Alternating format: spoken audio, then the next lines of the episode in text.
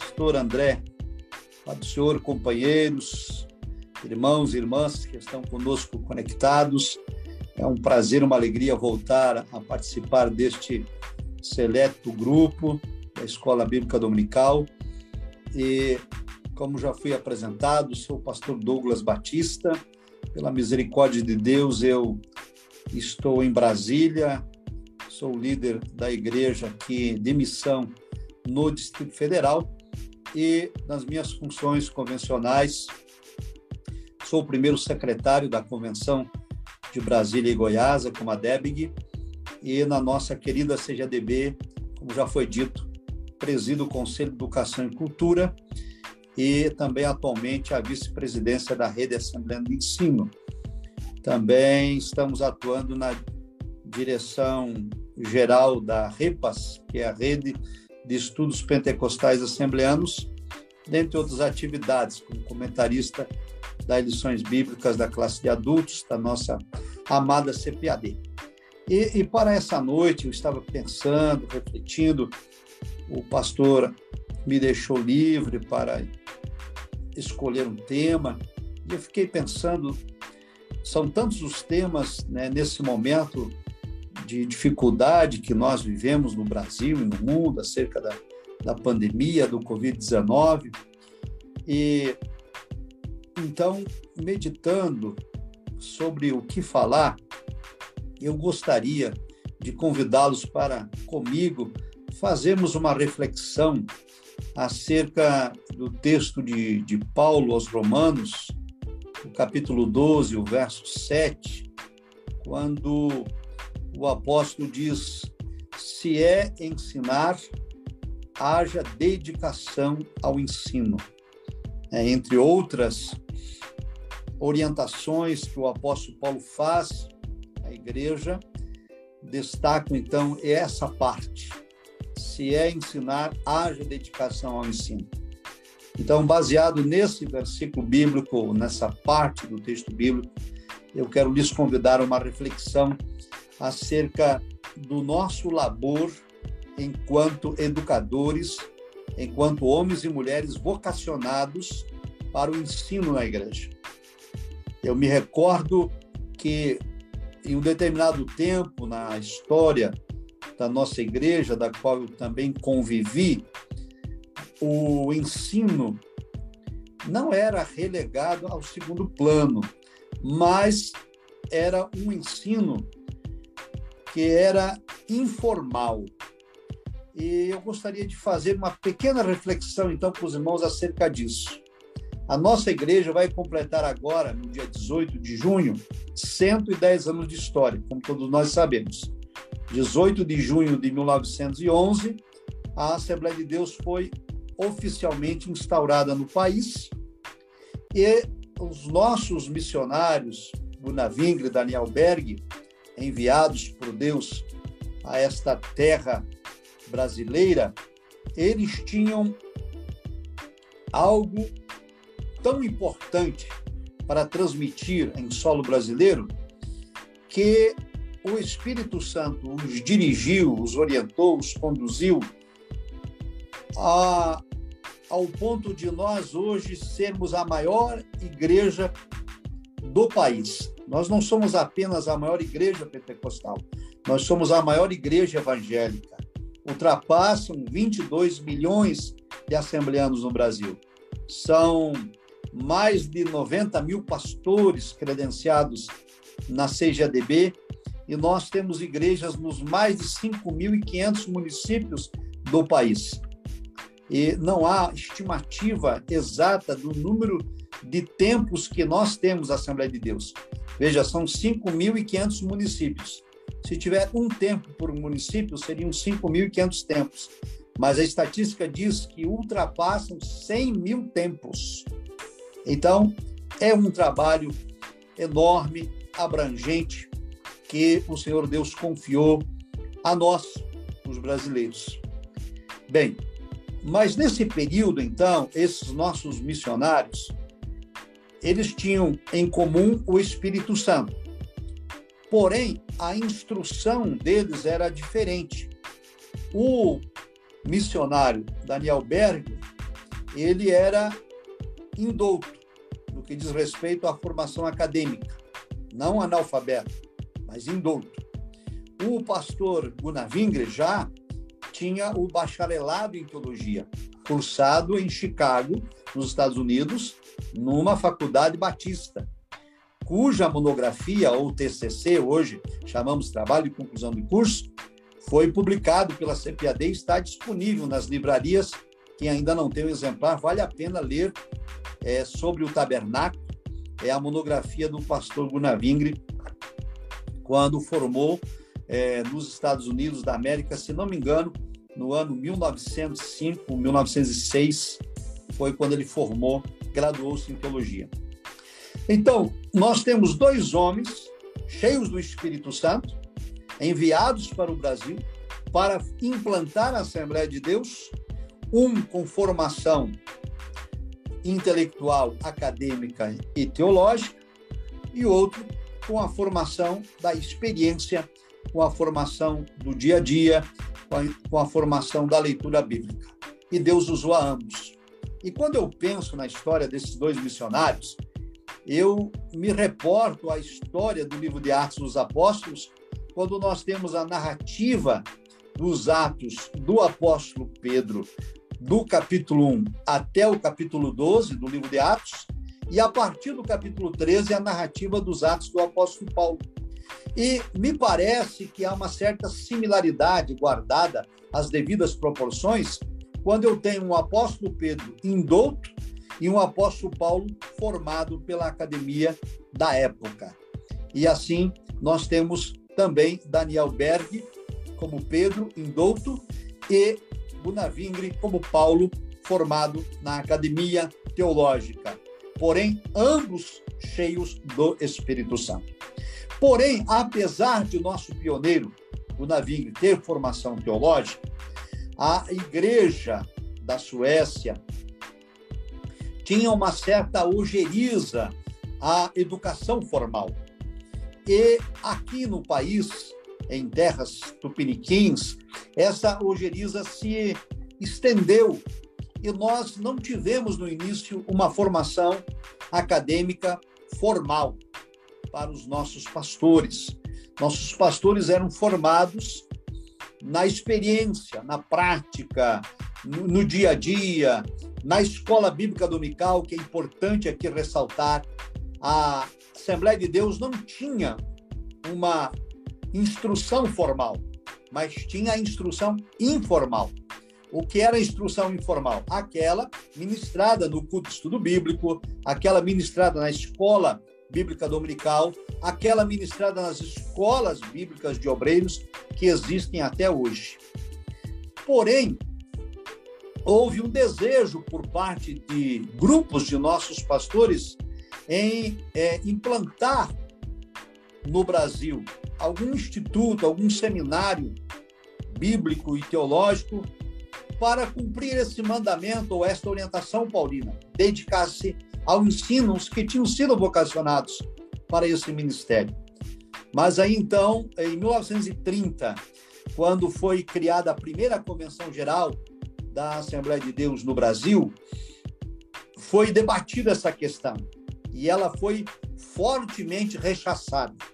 Se os irmãos tiverem curiosidade de ler sobre isso, o pastor Silas Daniel escreveu uma obra chamada A História da CGADB, é um compêndio da CPAD que contém a história da criação da Convenção Geral e todos os eventos de maior relevância que lá aconteceram desde a década de 30 até há bem pouco tempo. Então, em 1930, por exemplo, os pastores refutaram a criação de seminários bíblicos e os rotularam de fábrica de pastores. E havia debates, então, acalorados para impedir a criação de seminários bíblicos, institutos bíblicos ou faculdades teológicas no país. Repito, não estava sendo descuidado na Assembleia de Deus o ensino bíblico. Repito, o ensino bíblico acontecia na escola bíblica dominical, nos cultos de doutrina e nas escolas bíblicas de obreiros. Mas não havia um seminário formal, um seminário acadêmico, porque diziam os pastores da época que eles se transformariam em fábrica de pastores. Então se divulgava o seguinte: o seminário é o seminário do joelho. O obreiro tem que dobrar o seu joelho, buscar a presença de Deus e aprender do Espírito Santo. A, essa época, irmãos, é a teologia era a teologia do Espírito. Agora, em tempos pós-modernos, é interessante que quando alguém fala em teologia do Espírito, cria um frisão no nosso meio e as pessoas vão nas redes sociais para combater. A teologia do Espírito não é teologia pentecostal. Teologia do Espírito é isso, teologia do Espírito é aquilo outro. Com pessoas que não conhecem a nossa história, que não conhecem a formação teológica da Assembleia de Deus, que tem ojeriza a certas nomenclaturas das quais eles não têm conhecimento algum. Nossos pioneiros foram formados na teologia do espírito, que era a teologia do joelho. Basta ler os anais das Assembleias Gerais Ordinárias e o pronunciamento dos pastores na década de 30 até a década de 50. É só ler a história e, e acompanhar essa evolução. Bem, o fato é que havia uma preocupação, e uma preocupação é, até certo ponto justificada, porque eles tinham temor de que os pastores fossem para os seminários e voltassem de lá com o coração frio, com, com a alma vazia. Inclusive, esse era o slogan: cabeça cheia, coração vazio. Era, então, um, um termo utilizado na época que os pastores iriam para o seminário e encher a cabeça de informação, mas voltariam de lá com o coração vazio. Então, amados, houve, na década de 30, as reuniões, e eu quero destacar aqui para os irmãos, para as irmãs, pelo menos três convenções gerais: a de 1946, que foi pós-guerra, a de 1948 e a de 1949, onde as Assembleias Gerais discutiram a necessidade de implantar seminários de estudo bíblico no Brasil. E nessas três convenções, repito, 46, 48 e 49, os pastores e as lideranças proibiram a criação de seminários ou bíblicos ou teológicos sob pena de exclusão do rol de membros das Assembleias de Deus no Brasil. Bem, e é nesse contexto, então, até 1949, a liderança das igrejas no Brasil estavam na mão dos missionários suecos. E a partir da década de 50, começaram a chegar no Brasil os missionários norte-americanos. E os norte-americanos vinham com uma outra ideia, com outro pensamento. Eles tinham o sentimento de implantar seminários bíblicos, seminários teológicos no Brasil. E é nesse contexto, então, que o missionário pastor João Colenda, ele faz um enfrentamento àquele status quo de anti-intelectualismo presente na nossa igreja e desafiando, inclusive, a, as orientações que estavam em vigor, ele, em 1959, implanta o IBAD, é o Instituto Bíblico das Assembleias de Deus, na cidade de Pindamonhangaba, no estado de São Paulo. Nessa época, o pastor João Colenda era recém-casado, ele alugou uma casa e, e, e, ele dividiu essa casa. Metade da casa era moradia para ele e a esposa, a irmã Ruth, e a outra metade da casa transformou em sala de aula para agregar aqueles que estavam interessados em estudar teologia. E o seminário foi fundado, então, em 1959, com apenas oito alunos. E deste seminário, amados e queridos irmãos e irmãs, surgiram grandes homens de Deus que estão até hoje fazendo história na Assembleia de Deus, como, por exemplo, para citar apenas um, o pastor Elianai Cabral, que foi aluno do IBAD, estudou, cursou o bacharelado em teologia no IBAD e hoje é o consultor doutrinário teológico da CPAD, um dos teólogos mais renomados da história da Assembleia de Deus, depois do pastor Antônio Gilberto, que já está na glória com Jesus, pastor é, é, Cabral detém esta reputação, sendo comentarista de lições bíblicas da CPAD de longa década e escritor de várias obras de cunho pentecostal. E em breve, permitindo Deus, nós teremos uma Bíblia de estudo assinada pelo pastor Nair Cabral, na qual ele está trabalhando já há alguns anos. Bem, o que eu quero destacar então para os irmãos é de que a partir de 1959 nós começamos a ter um Instituto Bíblico da Assembleia de Deus para a formação de vocacionados. Porém, ainda a CJDB não queria oficializar, não queria apoiar, não queria de forma alguma aceitar a implantação de um seminário bíblico. No entanto, em 1961, surgiu um outro seminário chamado IBP, Instituto Bíblico Pentecostal, que foi fundado no Rio de Janeiro. E era, assim, então, um seminário oficioso. O, o, o saudoso missionário Lawrence Olson foi quem fundou esse, esse seminário, e esse seminário funcionava nas dependências da CPAD. Então, era oficioso, porque ele estava dentro de um órgão da CGDB, que é a CPAD, e não tinha o aval oficial da CGDB. De maneira que, então, em, em 1966, veja só, 1966 foi feita uma outra Assembleia Geral Ordinária da CGDB para discutir a questão da criação dos seminários.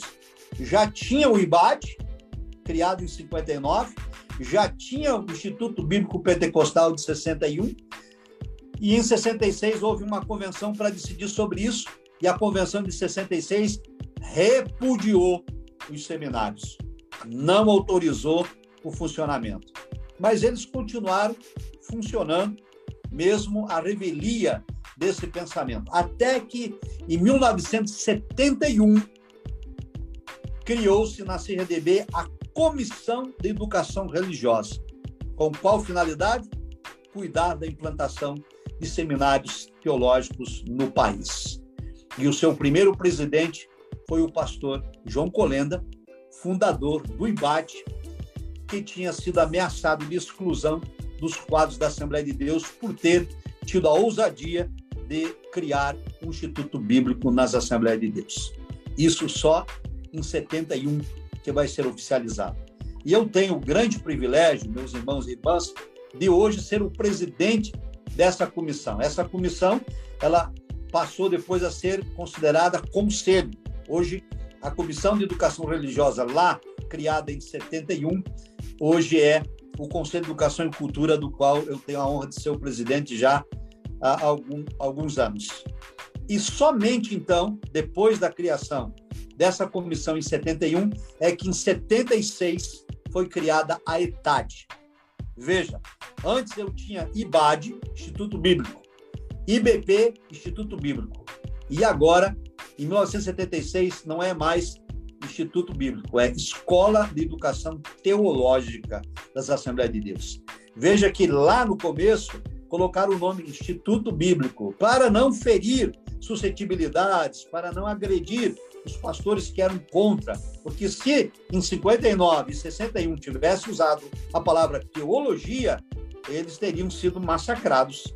Mas em 76 a idade já podia usar o nome teologia, porque em 71, cinco anos antes, a Comissão de Educação Religiosa tinha sido criada pela CRDB.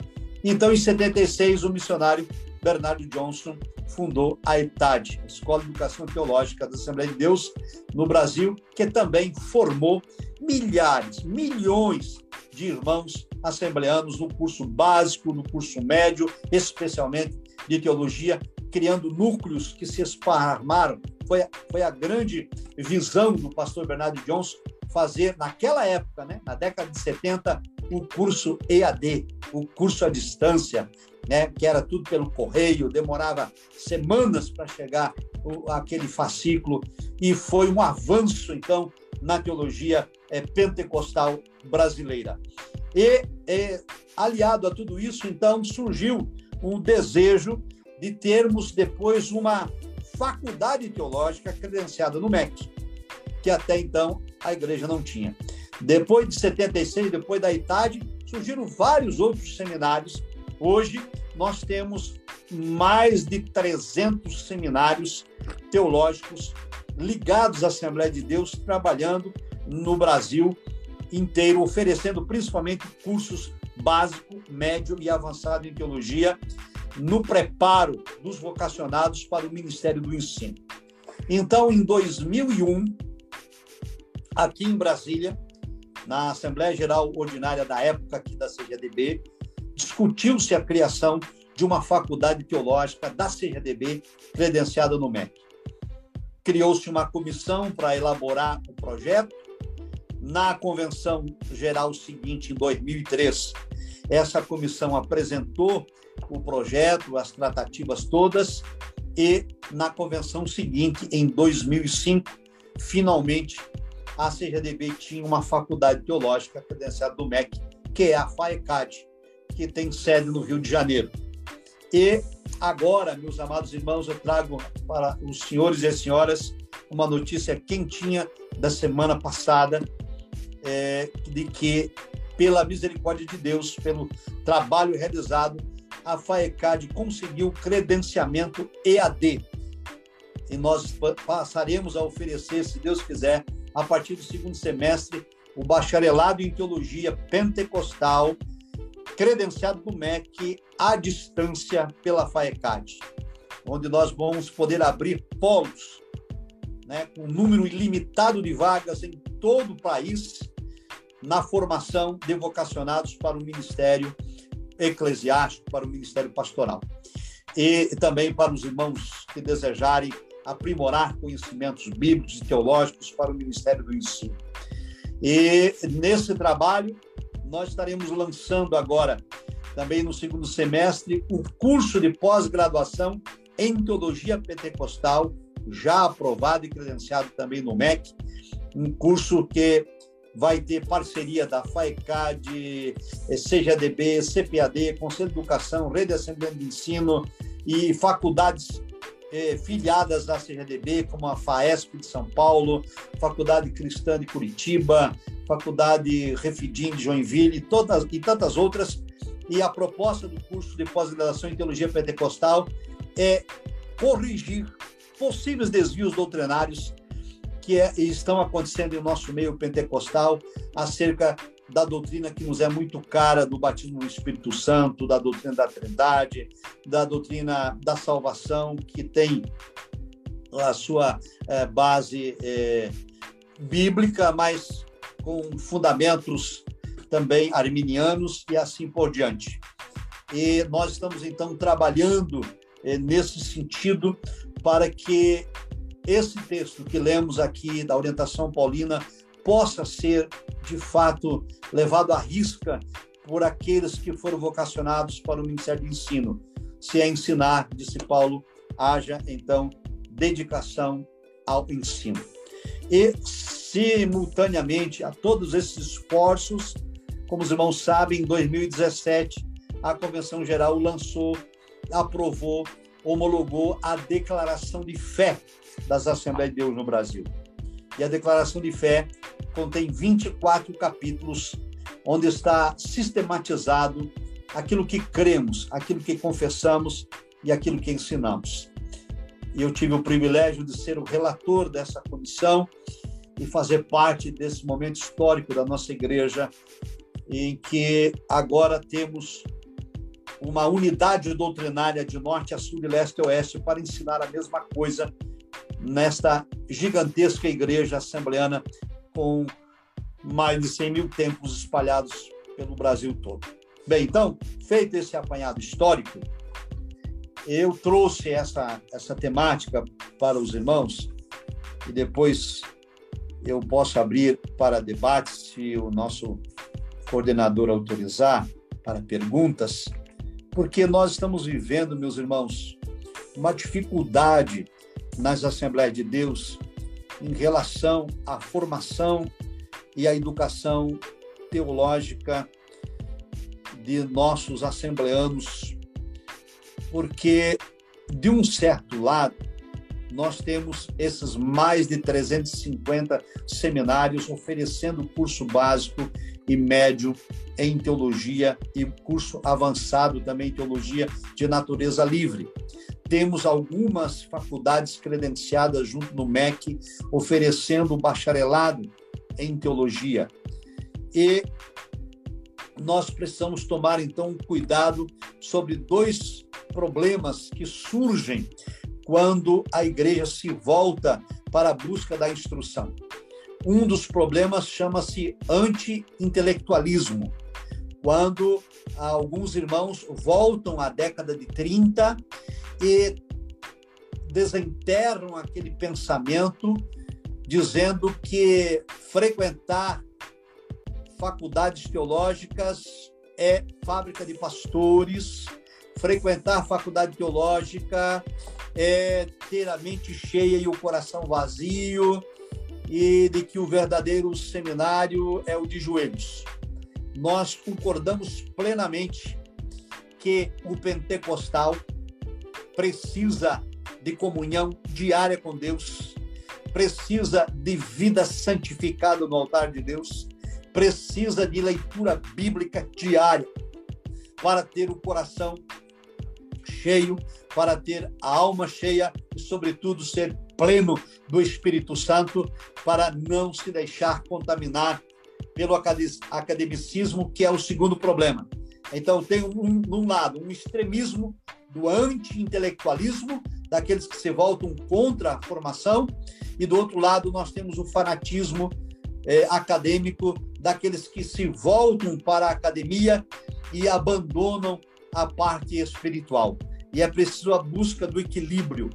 Já o apóstolo Pedro escreveu isso na sua segunda epístola, dizendo que nós devemos crescer na graça e no conhecimento.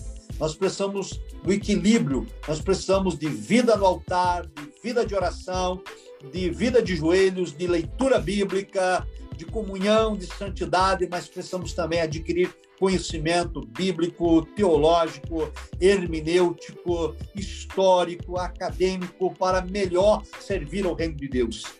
E eu tenho observado, irmãos, essa realidade em nosso meio que precisa ser corrigida, porque estamos vivendo alguns extremismos do anti-intelectualismo e do academicismo exacerbado por parte de alguns, não por parte de todos, porque há uma parcela considerável de irmãos e irmãs que estão conseguindo, pela graça de Deus, manter o equilíbrio. Ele está na faculdade teológica, ele está aprendendo, está na academia, cursou bacharelado, cursou pós-graduação lato senso, cursou estrito senso mestrado, estrito senso doutorado, mas mantém a sua espiritualidade, mantém a sua vocação espiritual no ministério pentecostal, cheio do Espírito, batizado com o Espírito Santo, pregando a mensagem do Evangelho genuína, com os títulos que tem, mestre, doutor, acadêmico, sem se contaminar.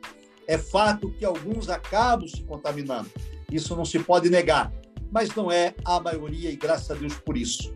Então, a minha reflexão para com os irmãos é nesse aspecto, porque nesse exato momento nós estamos vivendo, os irmãos com certeza estão acompanhando, porque obrigou a CGDB e a CPD a se posicionarem acerca de questões que foram levantadas acerca das lições bíblicas do, do próximo trimestre e que estaria evada de extremismos acadêmicos, dos quais, por exemplo, a CGDB e a CPAD disseram claramente pelos seus conselhos que não há nada na revista que possa desabonar a nossa doutrina e a nossa declaração de fé. Eu não vou aqui entrar no mérito da discussão de como isso aconteceu, por que aconteceu, e isso não, não é, é fórum para essa discussão. Eu estou apenas é, lembrando aos irmãos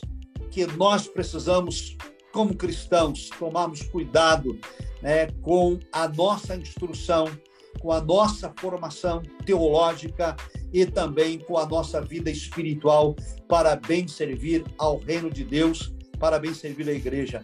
Como é bom, meus irmãos, nós escutarmos principalmente na escola bíblica dominical e também no culto doutrina, um irmão, uma irmã que tem formação acadêmica, que tem formação intelectual e que tem a unção do Espírito Santo, que ministra a palavra com profundidade e ministra esta palavra de tal modo que a palavra ela encontra a guarida dos nossos corações e nós ficamos ali deslumbrados, nos alimentando daquela palavra, eh, bebendo e da, daquela é, instrução que vem diretamente do trono de Deus, mas também fundamentada na questão teológica. E, e esse professor que consegue conciliar essas duas coisas, ele tem uma sala de aula cheia, ele tem uma sala de aula lotada de alunos, todos os alunos são assíduos frequentadores porque sabe que tem alimento, que vai lá para a escola bíblica dominical e vai receber alimento que vai dar alicerce, fundamento para a sua fé, para a sua caminhada cristã. E por outro lado, é muito triste. Eu já participei de igrejas em que havia uma deficiência e na sala de aula o professor, lamentavelmente, por falta da instrução, não tinha nada a oferecer se limitava à leitura do que já estava escrito na lição, sem fazer um comentário sequer, sem explicar coisa alguma, sem acrescentar nada aos alunos, fazendo da sua aula uma coisa monótona, uma mesmice, de modo tal que os alunos não aguentavam mais frequentar aquela aula e foram aos poucos se distanciando da escola bíblica dominical até que deixaram de frequentar pela baixa qualidade do professor. E veja, meu amado irmão, minha amada irmã, nós não estamos aqui dizendo que para ser professor de escola bíblica dominical tem que ter bacharelado em teologia, tem que ter mestrado, tem que ter doutorado. Não é isso que eu estou dizendo. Estou dizendo que ele precisa ter conhecimento bíblico, mesmo que ele não tenha a formação acadêmica, mas ele precisa da formação bíblica para poder ensinar. Eu participei do Exército durante 31 anos e agora estou na reserva remunerada como oficial e durante a minha carreira eu realizei alguns cursos para a minha capacitação profissional enquanto militar do Exército. Entre eles, eu realizei o curso de perito criminal e, e tantos outros cursos, mas o que eu queria destacar é que eh, em cada um desses cursos militares nós lemos uma frase que é slogan na frente de cada sala de aula que diz o seguinte: ides comandar, aprendei a obedecer. E há um slogan na educação que é similar, que diz o seguinte: antes de se levantar para ensinar, aprenda a assentar-se para aprender. Então, se nós queremos, de fato, dar o nosso melhor para a Igreja de Cristo, nós precisamos nos assentar para aprender, seja na academia, seja no seminário bíblico, seja no, no, como autodidata, lendo a Bíblia e livros teológicos e acadêmicos para oferecer o melhor para a nossa igreja. Então, dentro desse contexto, eu quero trazer aos irmãos algumas dificuldades. Por exemplo, doutrina da Trindade. A doutrina da Trindade vem sendo atacada em nosso meio pentecostal por conta do unicismo e do unitarismo que ensinam que apenas Jesus é Deus. Então ensinam o batismo nas águas apenas em nome do, do Senhor Jesus, não mais em nome da Trindade. E muitas igrejas se tornaram unicistas e unitaristas no Brasil. E essa onda vem adentrando em alguns arraiais das Assembleias de Deus. E a questão, irmãos, da doutrina da Trindade é de que é um fundamento bíblico que nós precisamos ensinar a igreja e precisamos reforçar isso na escola bíblica dominical. Uma outra dificuldade que vem surgindo em nosso meio é a questão da doutrina da salvação, por conta da influência do calvinismo em nosso meio. E a doutrina da salvação calvinista é, é uma doutrina diferente daquela professada na Bíblia Sagrada e abraçada por nós, os pentecostais. Porque na doutrina da salvação pentecostal, que é de cunho arminiano, nós pregamos, por exemplo, que a expiação é ilimitada, ou seja, Cristo morreu por todos, mas nem todos serão salvos, porque a eleição, na nossa concepção bíblica, a eleição ela é condicional, ou seja, para ser salvo é preciso estar em Cristo, crer em Cristo, arrepender-se dos pecados e viver para Cristo. Já o calvinismo ensina diferente, disse que a salvação, a expiação é limitada, que Cristo morreu só por alguns e que a eleição não é condicional, mas que ela é incondicional, ou seja, de que Deus arbitrariamente elege uns para ser salvo e outros para morrerem perdidos. Nós não podemos crer nisso, primeiro, porque não é bíblico, e segundo, porque é a nossa profissão de fé. Então, esses temas, doutrina da Trindade, doutrina da salvação, que vem solapando a nossa fé pentecostal, precisam ser reafirmados pelos professores de escola bíblica dominical, pelos ministradores de escola bíblica de obreiros, pelos ensinadores dos cultos de doutrina, pelos pregadores de um modo geral. Não apenas esses aspectos, existem tantos outros, por exemplo, a questão escatológica. A nossa escatologia pentecostal é uma escatologia que precisa ser é, cada vez mais ratificada, porque a nossa escatologia é bíblica. Nós somos somos pré-tribulacionistas, nós somos uma igreja pré-milenista, significa dizer que nós cremos que o arrebatamento da igreja acontecerá antes da grande tribulação e de que após o período da grande tribulação, Cristo virá com a igreja para julgar a terra e será implantado um milênio. E nós precisamos pregar isto. Olha, meus irmãos, eu não sei a realidade onde os irmãos estão, mas nos lugares por onde tenho tido oportunidade de frequentar os trabalhos, quase nada se escuta sobre arrebatamento da igreja, quase nada se ouve da vinda de Cristo, mesmo agora em pandemia do Covid-19, em que milhares de vidas foram ceifadas, quase nada se fala sobre a vinda de Cristo. Eu lembro que na minha juventude, nós participávamos dos congressos de jovens, dos, dos, dos congressos eh, de missões, e a temática era a vinda de Cristo. Ele vem, o Senhor virá, e prepara-te para encontrar com teu Deus. O slogan eh, pentecostal, Cristo salva. Cristo cura, Cristo batiza com o Espírito Santo e Cristo breve voltará, era uma realidade constante no viver diário da igreja, porque trabalhava-se muito, então, a salvação soteriológica arminiana, da necessidade do arrependimento, do, da confissão de pecados, da mudança de vida, porque Cristo morrera por todos, mas era necessário que, para ser salvo, o, o, crente se arrependesse de seus pecados.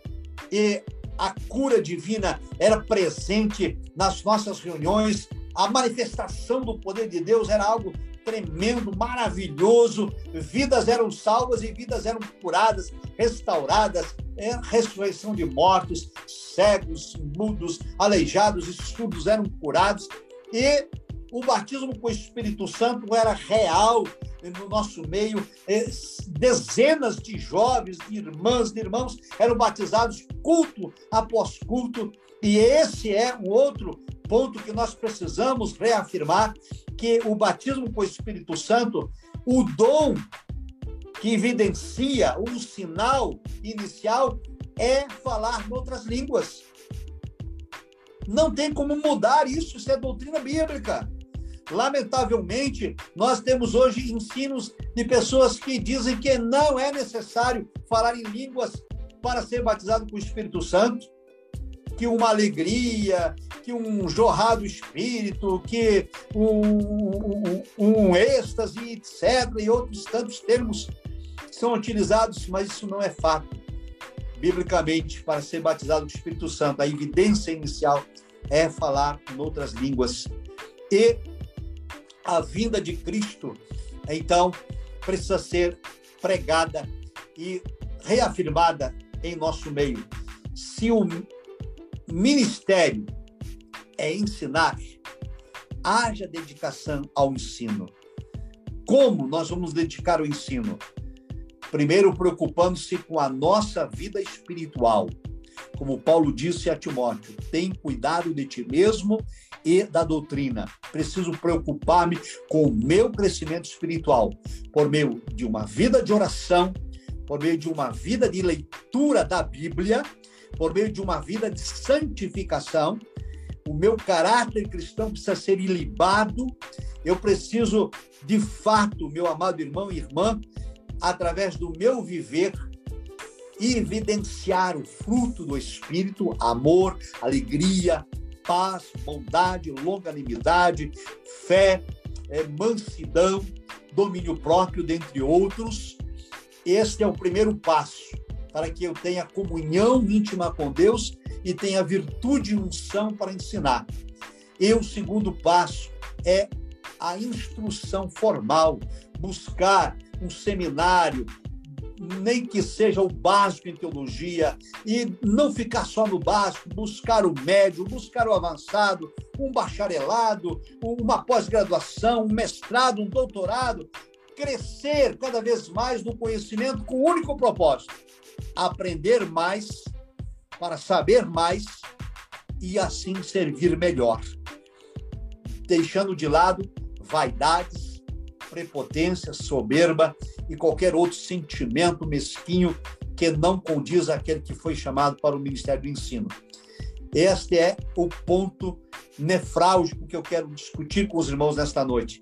Veja, os nossos pioneiros, eles lutaram para implantar seminários bíblicos em nossa nação. Na década de 30 foi rechaçado, na década de 40 foi rechaçado, na década de 50 foi rechaçado, mas na década então de 70 foi autorizado e nós estamos desde a década de 70 construindo a nossa teologia pentecostal, crescemos já bastante, avançamos muito e não podemos retroceder. Nós não podemos entrar agora num período de retrocesso do anti-intelectualismo, de acusações infundadas, nem no extremismo do academicismo exacerbado que despreza a doutrina e nem no anti-intelectualismo que não autoriza o estudo acadêmico. O que nós precisamos é de equilíbrio. O que nós precisamos é de conciliar graça e conhecimento para assim servir melhor o reino de Deus. E desse modo, para concluir a minha fala, encerrar a minha participação, nós precisamos então ratificar, intensificar em nossas ministrações o slogan assembleano: Cristo salva, Cristo cura, Cristo batiza com o Espírito Santo e breve voltará. Cristo salva está no aspecto doutrinário da soteriologia. Cristo cura e Cristo batiza com o Espírito Santo está no contexto da pneumatologia, dos dons espirituais. E Cristo breve voltará está no contexto da escatologia. São as três grandes áreas que a Assembleia de Deus atua: soteriologia, pneumatologia e escatologia.